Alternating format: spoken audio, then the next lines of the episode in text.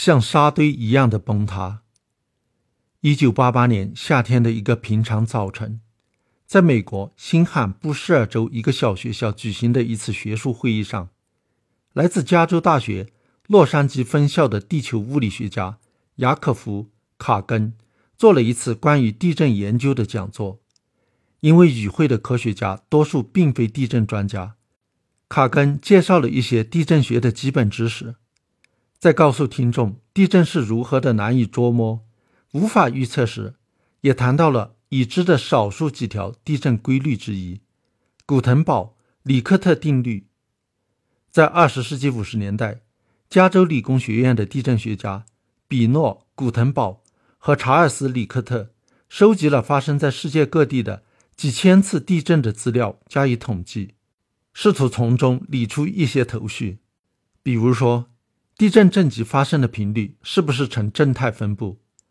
也就是说，是否某个中间震级的地震最为多见，是典型震级？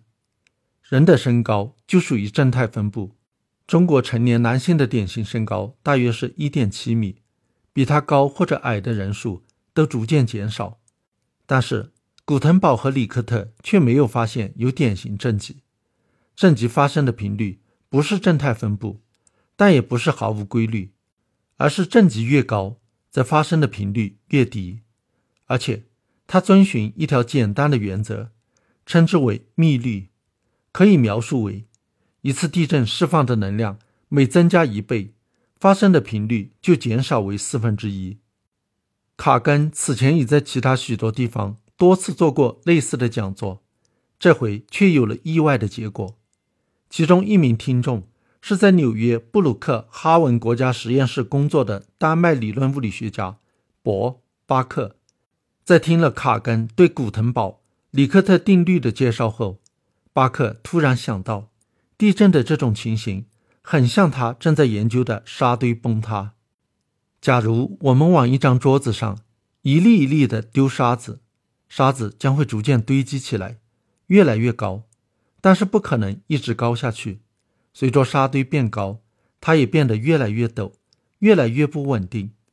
到了一定程度，刚丢下去的沙子会引起沙堆的崩塌，让沙堆的高度降低。崩塌之后，继续丢沙子，沙堆又再增高，然后再崩塌，如此循环往复。巴克首先想要知道的。是一个看起来很简单的问题：沙堆崩塌的规模有大有小，什么样的崩塌规模是最典型的？能否预计下一次崩塌会有多大？这需要对许多的沙堆进行统计，非常的浪费时间。所以，巴克就改用计算机程序进行模拟。巴克和他的两名同事研究了数以千计的虚拟沙堆。统计了数百万次的崩塌中的沙子数，他们找到了什么典型的崩塌规模呢？什么也没有。有的崩塌规模小到只有一粒沙子，有的则大到几百万粒沙子。什么样的规模都有可能发生，但是并不存在一个典型的崩塌规模，无法预计。这是为什么呢？为了回答这个问题，巴克等人对其程序做了一些改进。设想从上往下俯瞰虚拟沙堆，然后根据沙堆上的每粒沙子所处的位置的陡度，着上不同的颜色。如果那个位置相对平稳，就着上绿色；比较陡峭，就着上红色。刚开始堆沙堆时都是绿色的，随着沙子的堆积，红点也逐渐增多，进而形成了网络。一粒沙子掉到红点上。就能触发周围红点的滑动。如果红点很少，新丢下去的沙子的影响就很有限。但是，一旦红点多到连成一片，就无法估计新丢下去的沙子会导致什么结果。它可能只是打几个滚就停下了，也可能触发周围的沙子，引起一场小规模的崩塌，但也可能引起一连串的连锁反应，像多米诺效应一样。导致几百万粒沙子一起崩塌，这种高度敏感的不稳定状态称为临界状态。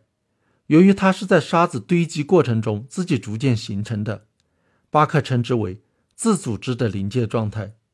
在这种状态下，任何规模的崩塌都有可能发生。但是，即使是最大的崩塌的发生，也没有其他特殊的因素，它是完全不可预测的。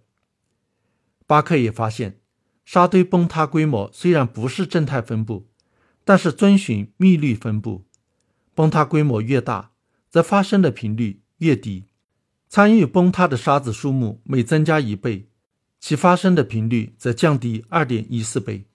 所以，巴克一听说震级的频率也遵循密律分布，马上就想到地震可能和沙堆崩塌一样，也是一种自组织的临界现象。随后，他和其他许多人构建计算机模型，对地震进行了模拟。由于地壳的运动产生的应力逐渐积累。地球处于临界状态，某个地壳断层的某处岩石承受不了受到的应力，就会出现滑动。这个滑动可能小到无法觉察，但是，正如一粒沙子的掉下会让处于临界状态的沙堆出现无法预测的结果一样，这个小滑动之后，任何情形都可能发生。它可能就此停下来，也可能给附近的岩石带去足够大的应力。让它们跟着滑动，引发一场地震，而这场地震的规模是无法预料的。不管是小地震还是大地震，它们的起因都一样，都是由于地球处于临界状态而引起的。此外，大地震的发生并无特殊的起因，既无法预测，也没有可靠的前兆，就像大规模的沙堆崩塌一样。如果地震有意识的话，在它刚刚发生的时候，它自己都不知道将会有多大的规模，而地震自己都不知道，我们就更加无法知道了。